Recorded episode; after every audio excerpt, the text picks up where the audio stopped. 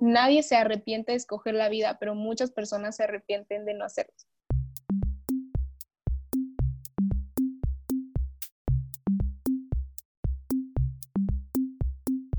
Hola y bienvenidos a Gatos al Agua, un espacio para hablar, debatir y aprender. Un espacio para sumergirnos en la fe.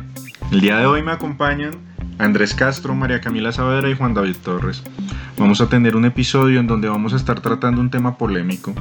Para eso nos acompaña desde México una niña que tiene una experiencia gigantesca en la defensa de la vida en las redes sociales. Ella es Daniela Macías. Espero que lo disfruten mucho mi nombre es Carlos David López, voy a estar acompañándolos y escuchando el capítulo con ustedes. Bienvenidos. Hola, mucho gusto estar aquí. Hola, Ani, súper bienvenida. Quiero que nos cuentes primero en dónde estás. Bueno, pues ahorita yo, yo estoy en México, en Chiapas. Nos quedamos un poco atorados en casa de mis abuelos porque cuando, antes de que empezara todo esto, nos venimos para acá y pues ya no nos podemos regresar porque pues cuarentena. Entonces aquí con mi familia, gracias a Dios. Bueno, soy mexicana, tengo 18 años. Estoy ahorita estudiando en Monterrey, la universidad, estoy estudiando ingeniería biomédica. Eh, yo toda mi vida he tenido una familia católica, mis papás me metieron a una escuela del Regnum Christi desde muy chiquita, una escuela legionaria. Este, entonces, pues desde muy, muy pequeña supe quién era Jesús y que era mi amigo y, y, así, entonces fui creciendo de la fe poco a poco desde ahí. Y pues sí, así fue como empezó todo, no fue como un momento que ya casi casi me, me chocó un camión y me di cuenta que Dios existía, o sea, no, siempre, siempre ha estado presente en mi vida. ¿Sabían que en este podcast nos han acompañado varias personas del Regnum? Los invitamos a escuchar nuestro episodio 31 con el padre Jorge Obregón, por ejemplo. Yo creo que un momento que sí me acerqué mucho más a Dios fue cuando nació mi hermanita, porque yo tengo dos hermanas, una de 13, no, 16, 16, tiene 16, y otra de 5 años, que nació cuando mi mamá ya estaba muy grande, entonces fue súper prematura, nació como a los 5 meses, y entonces eso fue una experiencia muy fuerte para todos, pero pues fue un pequeño milagrito ahí que Dios nos regaló, porque pues ahorita está súper bien, entonces eso creo que me acercó muchísimo a, a Jesús, sin duda. Bueno, si nos han venido siguiendo saben que hay momentos fundantes en la fe. ¿Cuáles serían esas situaciones en la vida de Daniela que las llevaron a ser el fenómeno pro vida en Twitter que es hoy en día? No sé qué piensan ustedes, pero a mí me da curiosidad. no, si tuviera que, que contarles un poco así de mi historia con Jesús, pues fue como, como les digo, no fue un solo momento, sino que yo fui dando como sí muy pequeños a lo que él me iba pidiendo y así fue como fui siguiéndolo en el camino y conociéndolo cada vez más. Eh, yo el primer sí que, que, le di fue irme a un retiro que era del ESID, o sea, de como reino para los más jóvenes. Eh, y, fui y conocí todo esto, conocí bien, bien lo que era el reino, conocí a muchísimas personas muy, muy buenas que hasta la fecha son mis amigos y que me, me han ayudado en este viaje de ir contracorriente. Eh, entonces fui a ese retiro y de ahí me fui a misiones en Semana Santa y ahí conocí a unas niñas que se habían ido de colaboradoras un verano a darle un verano a Dios. Y, pues yo, ese fue el, fue el otro gran sí que vi, fue irme en el verano de tercero de secundaria, que fue en 2016 creo, a, a darle un mes a Dios. Eh, me tocó irme a, a Brasilia, donde estuvo muy, muy padre, de verdad uno de los mejores veranos de mi vida y mi relación ahí con Jesús creció muchísimo, obviamente porque pues es un verano donde estás ahí con Dios, viviendo con puras personas que piensan igual a ti, este, haciendo muchísimos apostolados, ayudando a la gente, entonces no hay distracciones, entonces ahí creció muchísimo, muchísimo mi relación con Jesús. Eh, de ahí, pues eso fue en tercero secundaria, regresé yo a primero prepa y yo siempre he sido súper, súper enamoradísima, me encanta el amor, yo muero por casarme, o sea, siempre pienso en el día de mi boda y así. Entonces yo estaba súper emocionada porque en prepa ya me iban a dejar tener novio y vengo y había un niño que me había estado este, como tirando la onda ahí mucho tiempo y cuando yo llego a prepa dije, bueno, pues le vamos a dar una oportunidad, ya quiero tener novio, no sé qué, y ahí voy, ¿no? Y ya, pues nos volvimos novios, y, pero el niño no tenía nada que ver conmigo, yo venía con todo este chip de Jesús y, de un verano súper espiritual y así.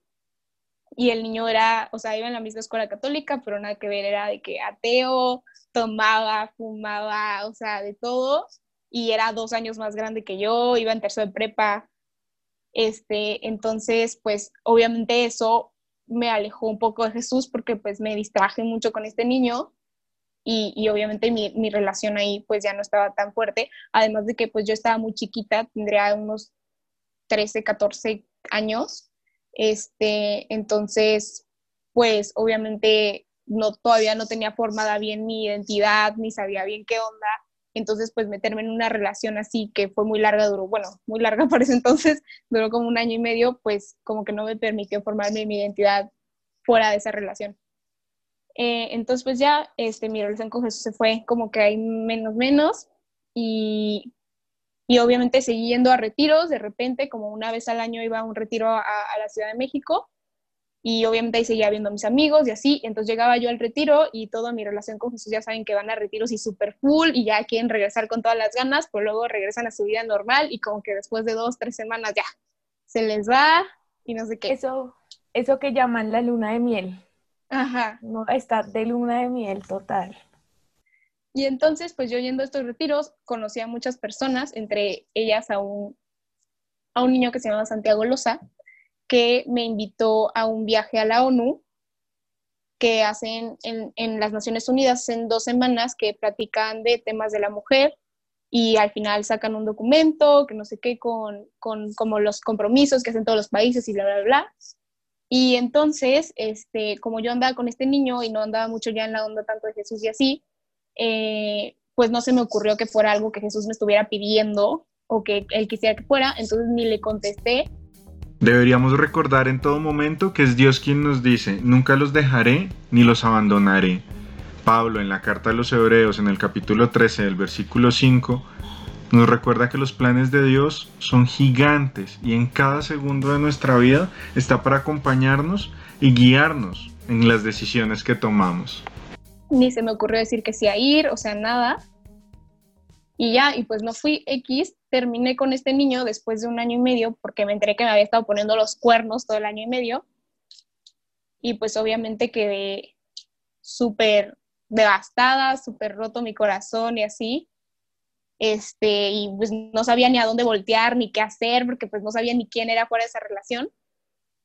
Y, y ya, y empecé a tener este, algunos problemas con mis amigas, nos fuimos a, a un viaje y, a un torneo donde iban niños de otras escuelas y así, y pues ellas querían andar haciendo cosas que pues como que conmigo no iban. Y entonces ahí choqué mucho con ellas porque yo, yo era la amargada del grupo, la que nunca quería hacer nada, y entonces pues ahí hubo un problemita, y entonces cuando regresamos de ese viaje yo empecé a ir a la capilla otra vez diario porque pues no tenía de verdad ya a quién voltear, no, no sabía qué hacer, me sentía súper sola, entonces empecé a ir a la capilla a hablar con Jesús como, como me diera a entender, porque pues ya no, ni siquiera me acordaba tanto de cómo tener esa relación tan cercana, entonces así como supe, iba y le contaba y no sé qué, y entonces ahí mi relación con él empezó a crecer otra vez, nos hicimos más cercanos, y me vuelve a invitar otra vez este niño a, a lo del viaje de la ONU, y digo, bueno, tal vez ya es la segunda vez que me dice, eh, tal vez sea algo que, que pues Jesús me está pidiendo, ¿no? Y entonces pues ya le dije que sí, nos estuvimos preparando unos meses, y, y, pues yo cuando me di cuenta que iba a ir a la ONU a hablar, ya faltaba una semana para irme, ya no me podía echar para atrás y yo pensaba, ¿qué voy a hacer yo allá? O sea, nunca he sido a hablar en público, me choca, me pongo súper nerviosa, o sea, ¿qué, qué voy a hacer? Y, y estaba súper, súper asustada y entonces agarré y dije, Jesús, tú me pusiste en esto, yo dije que sí por ti, para ofrecértelo, entonces pues tú a ver qué haces, o sea, tú me iluminas ahí, que me ilumine el Espíritu Santo y a ver qué digo o qué hago este, y pues fui, y la verdad, increíble, una de las mejores experiencias. Eso me hizo interesarme muchísimo más por toda la defensa de la vida, porque íbamos a hablar justo para que no metieran el aborto como un derecho, para que pusieran una buena definición de familia, fuimos a pelear por todo eso.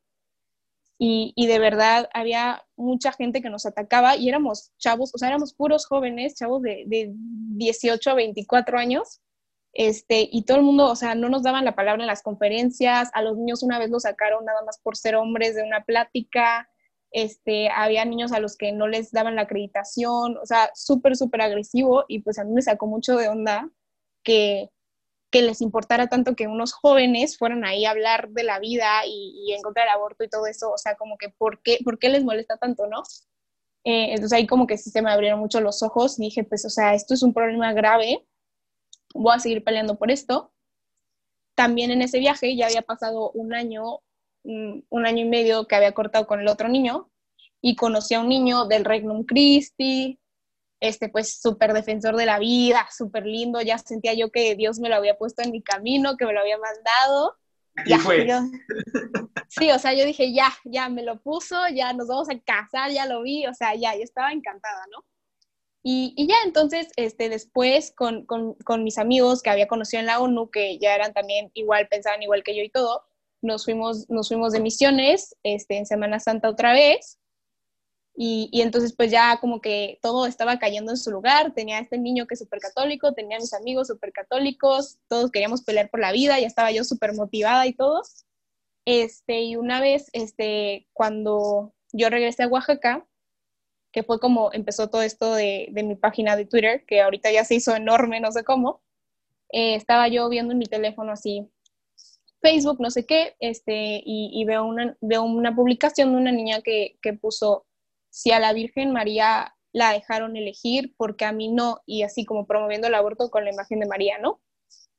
Y pues yo ahí sí me, me saqué de onda, o sea, nunca había dicho nada y nunca me había puesto a pelear con la gente, menos con gente que conozco, eh, pero que metían a la Virgen María como que sí me, no sé, como que sí dije, mm, o sea, por ahí no es. Y, y yo vine y le comenté a la niña, eh, de que no, pues oye, fíjate, o sea, si vas a defender el aborto, pues por lo menos intenta defenderlo desde otro punto, porque mi religión para nada está de acuerdo con esto, o sea, es una mega falta de respeto hacia María que lamentas en ese tema porque ya eligió la vida, o sea, es un modelo pro vida que eligió la vida cuando en las peores circunstancias, ella dio su sí súper valientemente y que vengas y, y digas que, que, o sea, que la utilices para promover el aborto, pues sí, o sea, como que no va.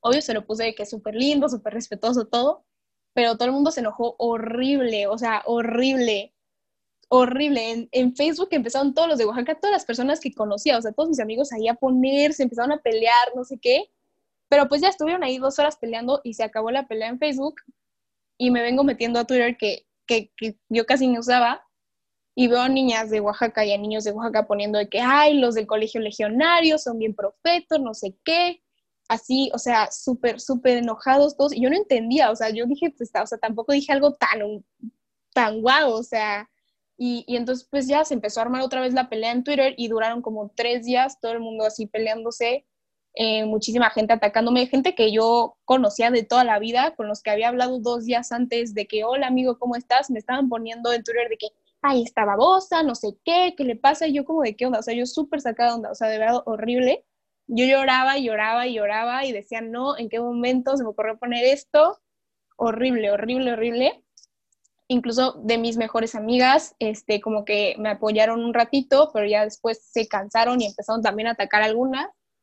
Entonces sí, me dejaron de invitar a fiestas, o sea, amenazaban con pegarme. Este, mis papás obviamente súper espantados porque eran personas que sí me conocen y que sí voy a ver y que pues sí me pueden pegar. Eh, sí, súper espantados. Eh, pero bueno, eh, yo lo que hice en ese momento fue, yo sé que esto es una causa buena, de verdad sí quiero pelear por esto porque lo he visto en cuando fui a la ONU y lo he visto con mi propia hermana que a mi mamá le dijeron que la abortaran y, y no lo hizo, entonces, o sea, personas reales, personas inocentes están muriendo y, y lo mínimo que puedo hacer yo es alzar la voz eh, entonces ahí sí le ofrecí, le ofrecí todo esto a Dios. Dije, ¿sabes qué, Jesús? Si tú quieres hacer esto, o sea, yo soy cero de, de, de, de andarme metiendo en conflictos y todo, pero si quieres que haga esto, o sea, me tienes que ayudar porque yo sola no puedo, a mí esto me cuesta mucho, me lastima mucho que me estén diciendo todas estas cosas, eh, pero pues si tú estás de mi lado, pues, y eso es lo que quieres, vamos a darle, ¿no? Y ya, pues seguí con el Twitter y no sé qué, y, pues empezó a crecer mucho mi cuenta, muchísimo más de lo que esperaba. Y, y, entonces obviamente eso me abrió muchísimas puertas. Cuando yo me fui a, a, estudiar, me fui a estudiar a Monterrey después, y, llegué a la universidad y había muchas organizaciones pro vida allá. Eh, me metí a trabajar con ellos a una organización que se llama Con Participación, me metí ahí de voluntaria. Eh, me metí con algunos de los que habían ido a la ONU, a otra que se llama Jubi Monterrey, que también son puros jóvenes defendiendo la vida y así. Eh, y pues ya, este, ya, otra vez todo estaba cayendo en su lugar de nuevo y, llevaba un mes en Monterrey. Y este niño con el que había estado desde lo de la ONU y así, de repente llegó a Monterrey, este, me pide que sea su novia porque él vivía en el norte, entonces cuando llegué ya me pidió y estuvimos juntos como un mes y de la nada me dice de que no, ¿sabes qué? Es que como que sí te quiero, pero no lo suficiente. Y entonces muchas gracias, adiós. Y yo de, o sea, pero de la nada, y yo de, ¿qué está pasando? Otra vez quedé en shock, súper, obviamente con el corazón súper roto, estaba en Monterrey sola, sin mis papás, llevaba un mes ahí, no conocía a casi nadie, eh, no sabía, o sea, no sabía qué hacer, no sabía dónde ir, eh, me fui con, con Vero, una consagrada del Regnum Christi, que ni me conocía, le dije que, ¿sabes qué, Vero? Este, ya me pasaron tu número, que tú eres consagrada aquí, quiero hablar contigo, y llegué a llorarle ahí, una niña que nunca en su vida había visto, y llegué a chillarle. Eh, y sí fue súper, súper, súper duro para mí. Ese primer semestre en la universidad estuvo muy pesado, pero pues de todas maneras seguía yo defendiendo la vida y yendo a mis grupos de Jubi con participación. Quise mantenerme ocupada, entonces me metía más cosas de eso. Y ya pasa, pasa mi, mi primer semestre, que estuvo súper complicado. Regreso de vacaciones a, a, donde vivo yo en Oaxaca. Y me dice mi hermana como dos días después de que llego, oye, es que fíjate que el padre dice que va a haber un curso y que queda un lugar por si quieres ir tú. Y yo de, ah, pues ajá, no tengo nada más que hacer, voy a ir. Y, y el curso era un curso de teología del cuerpo. Y, y, pues ya en este curso me respondieron muchísimas, muchísimas preguntas que nunca nadie me había podido responder antes. Este, me dijeron de que, no, mira, tu, tu identidad es hija, ser hija madre de Dios, no sé qué, de que Él te adora, y o sea, como, no sé, como una nueva perspectiva de todo, que, que yo dije, wow, ¿no? Este, entonces el curso de verdad me, me cambió, me cambió todo, la manera de, de verme a mí, de ver a los demás, de amar, eh, y, pero era un curso para más pequeños, todavía era para los de prepa y a mí me invitaron ahí, fui de colada. Entonces, la que dio el curso, que se llama Josie, eh, me dijo, oye, va a haber un curso ahorita en Monterrey para que vayas cuando regreses allá. Y yo, ah, pues bueno, sí, ok, voy a ir. Y fui y ahí conocí obviamente a muchísimas personas del reino de allá, me hice amigos de ellos, este, fui sanando ahí mi corazón, el curso de de verdad me, me obsesioné con la, con la teología del cuerpo. Ahorita voy a mil cursos más, tengo mil libros, de verdad. ¿Recuerdan a Verónica Brunco? Bueno, es la Vero de la que nos está hablando Dani. Si no saben de quién les estoy hablando, tienen que ir a escuchar el episodio número 5. O tal vez pueden ir al canal de YouTube y ver nuestro capítulo de Mujer y Fe. También pueden escuchar acerca de Josie Álvarez y todo el tema de la teología del cuerpo del que nos estaba hablando Daniela en el episodio 35 de nuestro podcast. Me encanta que nuestros invitados se conozcan. Me cambió todo y pues me hizo este, querer intentar hacer esto de que, ok, yo tengo el corazón roto y muchas veces lo he llevado, en vez de llevárselo a Jesús, he encontrado otra relación este, como para ignorar eso. Entonces, pues voy a intentar llevárselo a Jesús esta vez para que pues él lo sane.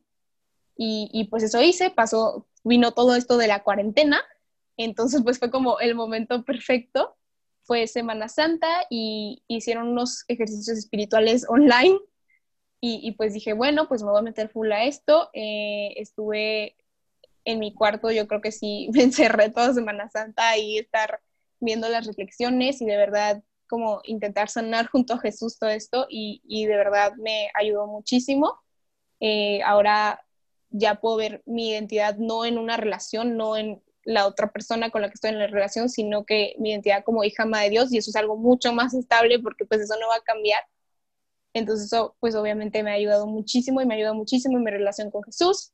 Eh, haciendo estos ejercicios yo dije, bueno, eh, ya estoy, le dije a Jesús, ya estoy mejorando mi relación contigo y está muy bonito y todo, pero me gustaría mucho también tener una relación con María, porque aquí estoy yo defendiéndola y todo, y la verdad es que no, nunca me he acercado a ella así muy personalmente. Y no les miento, al otro día me llega un, un WhatsApp para una consagración mariana y de que hay 33 días y no sé qué, y métanse, y yo dije, no, ya, o sea, esto me lo está pidiendo Jesús, súper sí, le voy a decir que sí, y me metí, hice la consagración, eh, nos consagramos ahorita en, en, lo de la fiesta de la Virgen de Fátima, y de verdad súper, súper increíble, eh, mi relación con María cambió muchísimo, y María es súper generosa, entonces de verdad me ha hecho la más feliz ahorita. Eh, mi familia siempre ha sido católica, pero pero no siempre, o sea, no, nunca habíamos rezado el rosario en familia y así.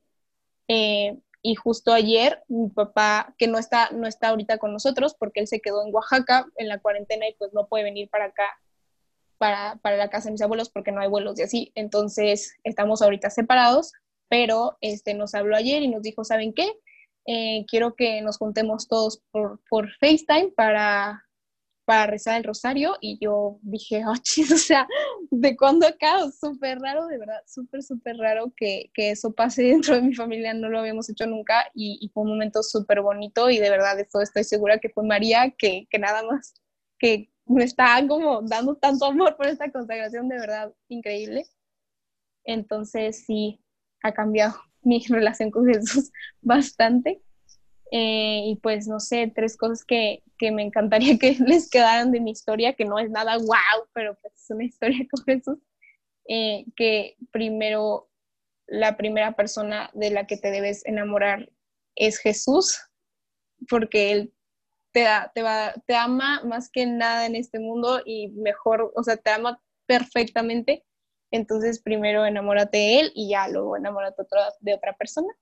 Eh, lo segundo es que María de verdad es increíble, no hay que, no hay que ignorarla, este, es un súper regalo que Jesús nos dio de verdad y hay que aprovecharla al máximo.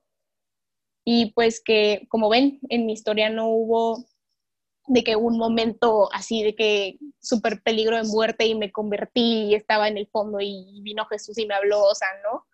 Eh, más bien fueron como que le di un sí chiquito y ese sí me llevó otro sí, y luego ese sí a otro sí, y ahora estoy donde estoy gracias a eso. Entonces que pues no tienes que hacer algo súper grande para tener una relación con Jesús, con que le vayas diciendo un sí pequeño cada día, te va a llevar muy lejos de verdad. Bueno, y para los que, qué lindo testimonio, Dani, de verdad.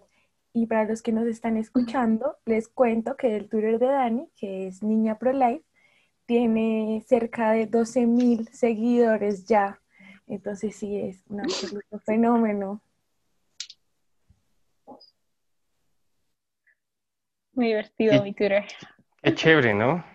Porque estábamos en, un, otro episodio hablando de que Twitter pues era como un, un lugar de donde se echaban así vainazos y cosas que tú lo puedas llevar para debatir para debatir y para evangelizar es, es muy increíble. Te quería preguntar, eh, Dani, o sea, empezando desde, desde lo que nos contabas de, de, tu colegio, eh, ¿cómo... A ver, espérate, formulo bien la pregunta. Andy, edítalo. Andy después lo edita. sí.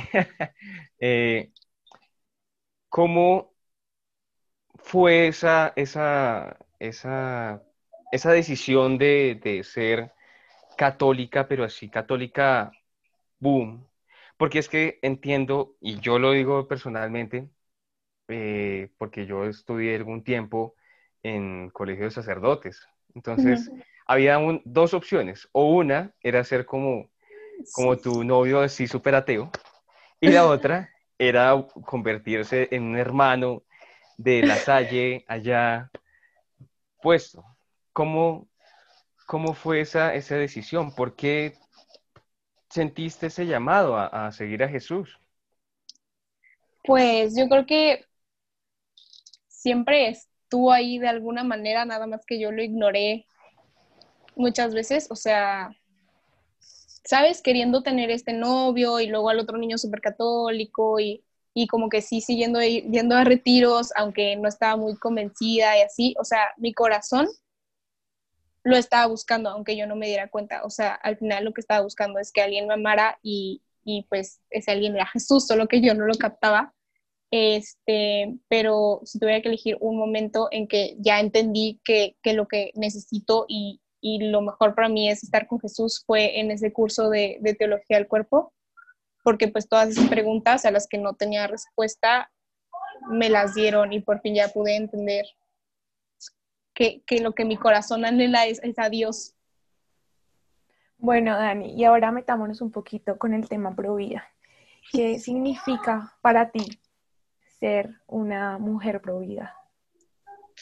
Oh, qué buena pregunta. Este, pues defender todas las vidas, eh, desde su desde su fecundación hasta su muerte natural. O sea, muchas veces piensan que, que no, que solo somos pro nacimiento y no sé qué, este, pero no, es la vida de todos, absolutamente todos, y, y pues respetarlas y, y entender ese valor de la vida humana.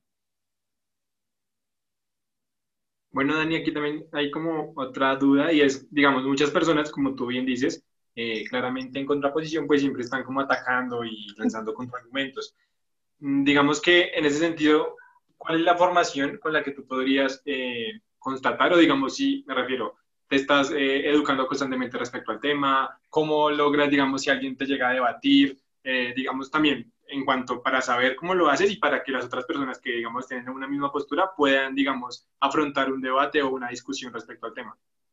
Ya, este, pues he ido a varios talleres. De por sí, los argumentos que te dan son normalmente los mismos, eh, de que aborto por violación o cuando está en riesgo la mamá o, o, cuando comienza la vida. Todo esto ya tiene una respuesta que ya está como establecida, de hecho.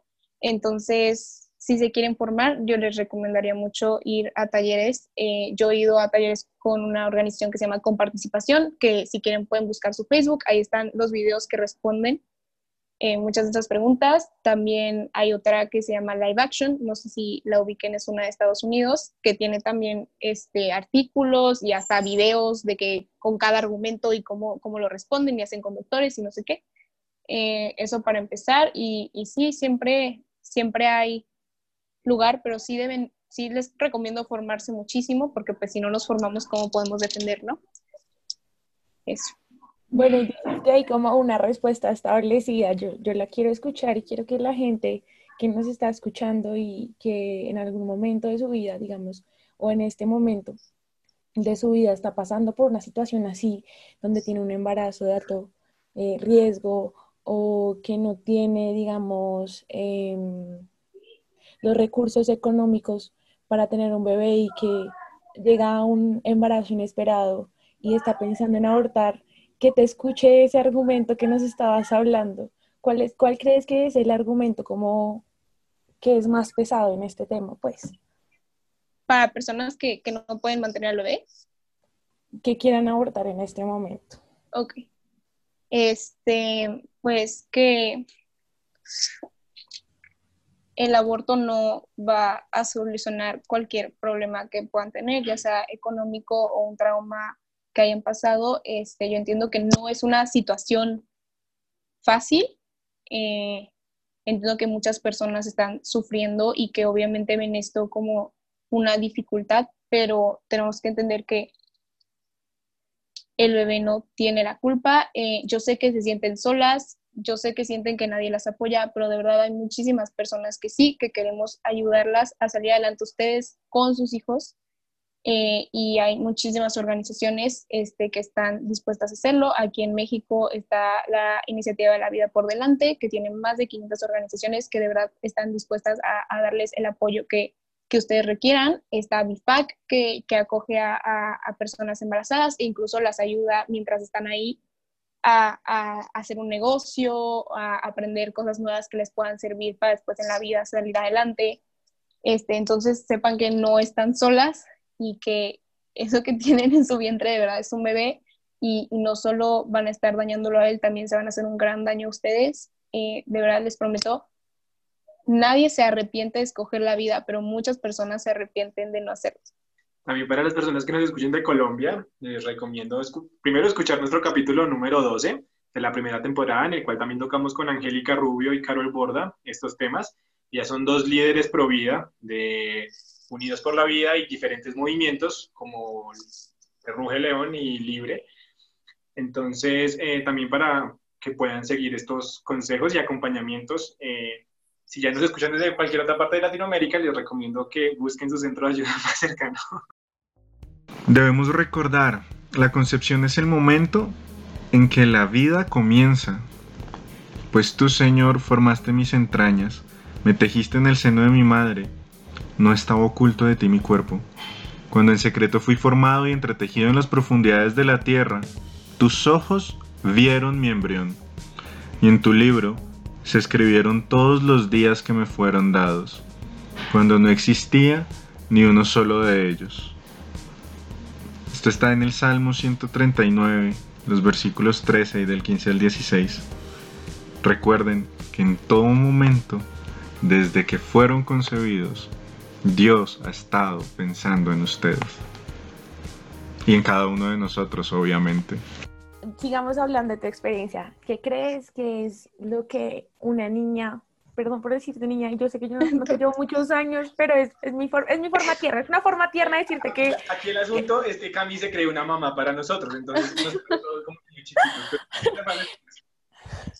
No, no, entiéndelo como una forma eh, como de cariño, porque eres una niña que, que saca mucho amor. bueno, como entonces voy a decir chica, ¿listo? a qué se enfrenta una chica de nuestra edad cuando decide ser provida, como cuáles crees que son eh, los mayores como pilares o columnas que se va a encontrar para llegar como a su objetivo. Además de todo el odio en Twitter y todo lo que eso conlleva, ¿no? Pues miren, no, no les voy a decir que, que está fácil, este, no les voy a mentir en eso, no, no es un camino fácil, hay muchísimas dificultades, ir contracorriente siempre llega a ser difícil, eh, pero vale la pena. Eh, yo creo que pues te vas a encontrar con muchos, muchos problemas, probablemente te pelees con amigos cercanos, este, muchas personas van a estar en desacuerdo contigo, pero este, también hay muchas, muchas personas que están de acuerdo contigo y, no estás sola, a veces parece, porque pues como que no, no parece que muchas probabilidades en la voz, este, pero no, les prometo que no, no están solas. No hacemos tanto eh, ruido. Pues es que cuesta, cuesta, pero no, pero sí hay muchas, de verdad, yo se los prometo, hay muchísimas, yo conozco muchísimos, se los presento, no pasa nada.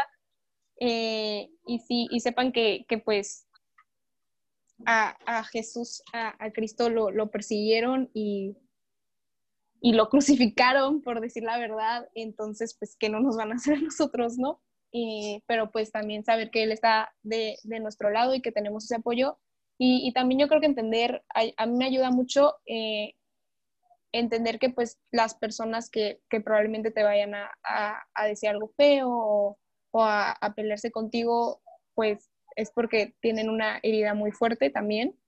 Eh, obviamente es un tema complicado, entonces puedes tocar un poco un tema así delicado con, con las personas y por eso a veces reaccionan, reaccionan así.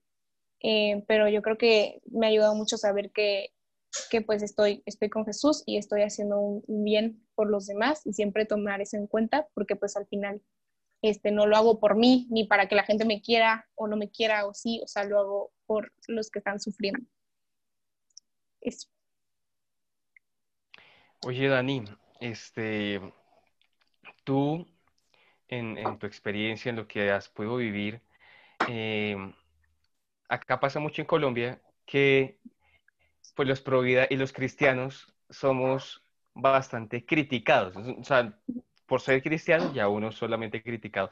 En México creo que la movida es también muy, muy, muy fuerte para las pro vida, pues por, por el, como la tercera ola del feminismo y todo esto en algún momento tú te has enfrentado eh, a alguien que, quiera abortar así, pero decir, no, yo ya, o sea, ya, o sea, está embarazada, una chica embarazada, voy a abortar, voy a hacer algo con mi cuerpo o con alguna mujer feminista de estas, ¿te alguna vez te has enfrentado con, con alguien así?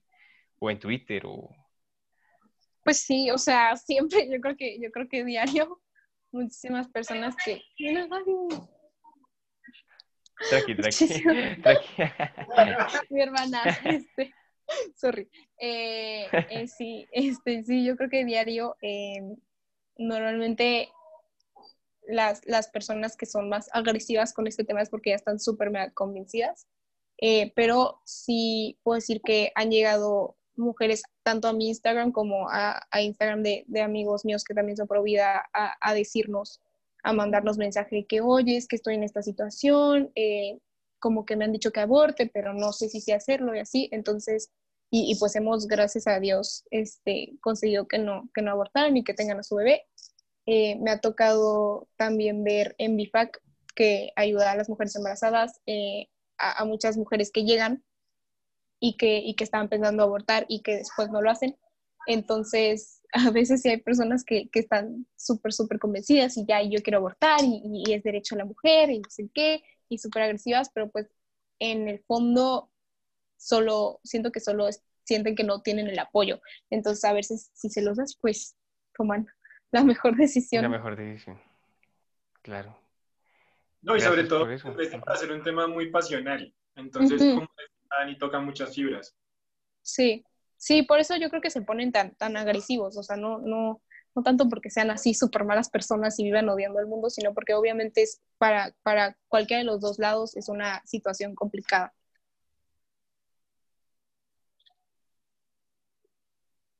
Bueno, Dani, yo, yo quiero saber otro, otro, algunos otros casos, alguna anécdota que tengas. Yo chismoseándote tu Instagram te vi con carteleras y yo Ah, quiero sí. saber si en ese tipo de salidas has has tenido alguna anécdota que tú digas esta buena o mala, hay que rescatarla porque también las malas hacen parte de los testimonios, ¿no? Entonces, Sí. quisiera conocer alguna de las anécdotas. Eh, a ver, pues he ido, fui, la marcha de mi Instagram fue, fue en Monterrey, eh, fuimos, creo, no me hagan mucho caso, pero nos, o sea, había unas chavas que estaban de que tomando fotos y yo muy mensa, la verdad, o sea, yo, yo no, yo no pensé que fueran de que con mala intención y hasta dijeron de que foto, foto y, y una amiga y yo volteamos con el cartel como de, ¡uh! Así como súper felices, pero eran feministas y entonces obviamente querían la foto para editarla y así, este, pero pues no pasa nada. Eh, sí, aparte yo de verdad, yo ni, ni me lo imaginé, ¿sabes? A nosotros yo volteé así como de, ¡ay, sí, les gustó mi cartel! Y me dijeron de que "Gus, no voltees y yo de, ay, Dios, qué mensaje. Eh, pero así, nada, eso, eso fue lo único el que peor- pasó. El peor meme del siglo XXI es terminar siendo un meme. Ya, ya me ha pasado, me, ha- me han pasado. Este, pero sí, me gustó mucho esa marcha que, que pues, a diferencia de muchas marchas feministas que terminan en destrozo y, y así, pues nuestra marcha estuvo bastante concurrida y, y- y fue súper pacífica y, y hasta me encantó que, que había un- una bandera de México y todo el mundo cantó el himno, ahí tengo un video. Entonces estuvo súper lindo este, ese momento de que todos unidos y luego hay una canción por la vida y todo el mundo bailando y así, entonces súper alegres. Este, creo que es muy bonito ir a una de esas marchas. Eh, una vez en Oaxaca sí fui, sí fui una marcha y, llegaron las feministas a, cuando, cuando llegamos al final y se pusieron ahí como a gritar y así, pero pues, o sea, no, no pasó a mayores. Hasta ahorita nadie me ha pegado, nada, nada más me dicen, me dicen, pero no lo hacen. Eh, ya, creo que sí, creo que es todo lo que, lo que he tenido. Gracias a Dios, ninguna experiencia fea, muchos bonitos. Y con respecto al corazón, ¿cómo siguió la cosa? ¿Cómo evolucionó? ¿Llegó un chico pro vida o sigues sanando tu corazón? ¿O, qué ha pasado? No, ningún chico pro vida por el momento. Este, no, ahorita ando, andamos esperando en la esperanza. Eh, no, no, sí, pero, pero no, no, súper. Lo que sí me pasó, les voy a decir, les voy a decir, esto sí les voy a contar. Espero no me, no me vayan a matar ahí en Oaxaca. Eh, y eso no sé por qué. Di, di mi testimonio este, con Vero, una consa, en un live de Instagram. Y, y después del live me empezaron a llegar de que mensajes tipo del vato que me había puesto los cornos en prima de prepa, de que no, perdón, no sé qué, me sentí súper mal. Y así, esa, de que, que, que menso, perdón, la regué. Y yo, de, "Tú, tranquilo, o sea, tipo, ya fue, ¿no? Tranquilo, ya no Este- te quiero. o sea, ya pasó. Este, eso sí me ha pasado, eh, pero, pero no, de ahí fuera no, nada, todo bien, esperando. Diosito tiene un buen plan para mí. Es lo único que sé. Pero precisamente, ya que tocamos el tema del corazón y todo esto, hay muchas personas que precisamente eh, ponen como su corazón, como tú dices, en otras cosas, en vez de como primero buscar a Dios y enamorarse de Él. Digamos, según desde tu experiencia, también, ¿qué le podrías aconsejar a estas personas para que de una u otra manera puedan dar ese paso y en realidad sanar su corazón antes de buscar que otra persona lo llene? me hablaron, me hablaron, de hecho, varias niñas después de la primera vez que, que, conté eso de mi corazón y así, diciéndome como, ay, es que yo estoy ahorita en una relación, pero no sé, o sea, como que siento que no, porque me aleja de Jesús, no sé qué. Y creo que muchas veces sí nos hacemos muy mensas o mensos este, cuando eso pasa. O sea, de verdad sí, porque yo, o sea, yo sabía, o sea, una, una, más una como mujer sabe cuando ahí no es, o sea, te das cuenta y lo sientes, pero lo ignoras. Este, entonces, o sea, lo que les puedo decir es que yo lo aprendí a la mala, o sea, de verdad me rompió en el corazón mil veces antes de que entendiera, este, de verdad, de verdad. Eh, entonces, espero que mi historia y, yo dándoles este consejo sirva para que ustedes no lo tengan que aprender a la mala. De verdad, no, les prometo, si algo los aleja de Dios, ahí no es, no es, se los prometo, no es, no quieran buscarle. Y si ustedes sienten que que algo ahí no está bien, probablemente es porque no lo esté de verdad. Entonces hagan, hagan caso a su corazón porque ahí está inscrito lo que Dios quiere para ustedes.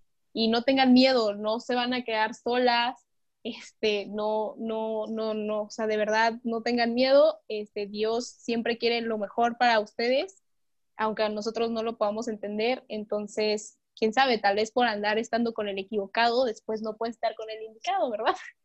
Entonces no, no tengan miedo y, y, siempre, siempre, siempre pongan a Dios primero, aunque sea difícil.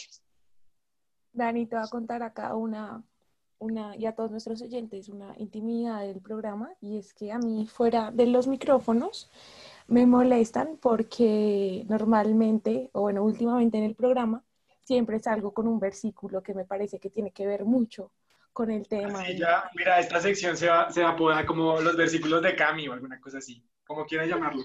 Es la nueva sección de Gatos al Agua. Y te estaba escuchando y, y, pues encontré un versículo que hago. Y, creo que es hermoso porque creo que... El versículo viene ya. Lo siento, pero es que me pareció hermoso. Es Proverbios 4.23 y a mí Proverbios me gusta mucho. Entonces, dice, por sobre todas las cosas, cuida tu corazón, porque de él mana la vida. O sea, se acaba de unir todo tu testimonio de cuidar el corazón, de ser prohibida, todo tu testimonio. Proverbios 4.23, anótalo, o sea, tenlo, agárralo. Porque sobre todas las cosas tienes que cuidar tu corazón porque de él mana la vida. Entonces yo creo que es, es un buen, es un muy buen versículo, Andrés, no me mires así. No, es que ah, estoy pensando en hacer un spin-off de Gatos al Agua que se llame como los versículos de Carlos, así que sea un programa aparte y lo subimos a Spotify. O sea, es súper bueno. Eh, en los últimos 10 invitados han sido 10 versículos seguidos. Uno, ta, ta, ta, Yo no sé, Camila, dónde saca todo así, como en su mente engrana todo. Y te bota un versículo al final, siempre lo haces. Siempre. Y Dani, quiero, quiero también, si puedes, eh, que le mandes, yo sé que, que, un montón de mensajes te hemos hecho mandar, pero, pero a la gente, sí, a la gente que a la gente que lo ha pensado, a la gente que podría, a la gente que, pero esta, este también me parece importante, es a la gente que ya lo hizo. O sea, esa gente que, ah. que no llegó en el momento indicado y que, y que, lo hizo y que ahora está sufriendo, que está pasando por un duelo, o que quizás lo hizo hace mucho tiempo y no lo ha podido superar. Eh, ese me parece uno de los mensajes más importantes porque, porque sí, te importa.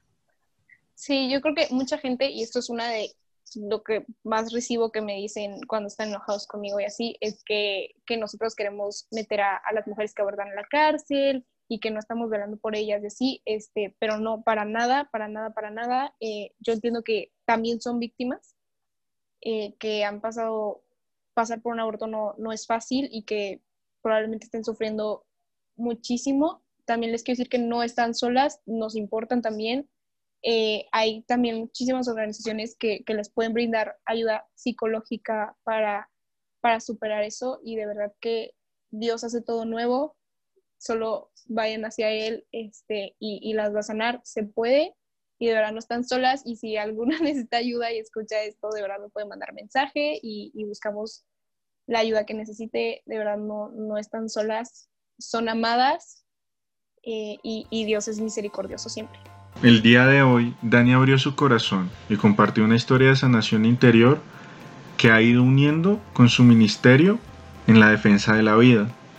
Nos dio un mensaje gigantesco para la entrega al servicio de Dios, defendiendo a aquellos que no tienen voz aún. Bueno, para la gente que está en México, ya sabe, tiene a Dani Macías a disposición. Por supuesto, toda la gente que está en Colombia sabe que nos puede encontrar en Facebook, en Instagram y en YouTube. También si nos quiere dejar algún mensaje. Dani, recuérdanos por favor tus redes sociales. En Instagram estoy como Dani-Macías y en Twitter me pueden encontrar como Niña for Life. Muy buen nombre. Bueno, lastimosamente esto ha sido todo por hoy. Les agradecemos por acompañarnos en Gatos al Agua. Recuerden que si tienen alguna duda, sugerencia o comentario, pueden encontrarnos en nuestras redes sociales, Instagram, Facebook o YouTube como Jóvenes AMS. La forma más sencilla de ayudarnos es compartiendo nuestro contenido. Mi nombre es Carlos David López y en este capítulo estuvieron con nosotros en la mesa Juan David Torres, Andrés Castro, María Camila Saavedra y Daniela Macías. Recuerden que este contenido es llevado a ustedes por los jóvenes de la Asociación María Santificadora. Gracias por sumergirse con nosotros. Oiga, no me dejan salirme. Yo sé, a mí tampoco. Andrés, no. Fuimos los primeros en decir adiós. Sí, yo estaba esperando a ver si Andrés se dejaba ahí y yo. No, de pronto quiero hablar otro rato. Mentira, no. Chao, Cami, Dios te bendiga. Chao.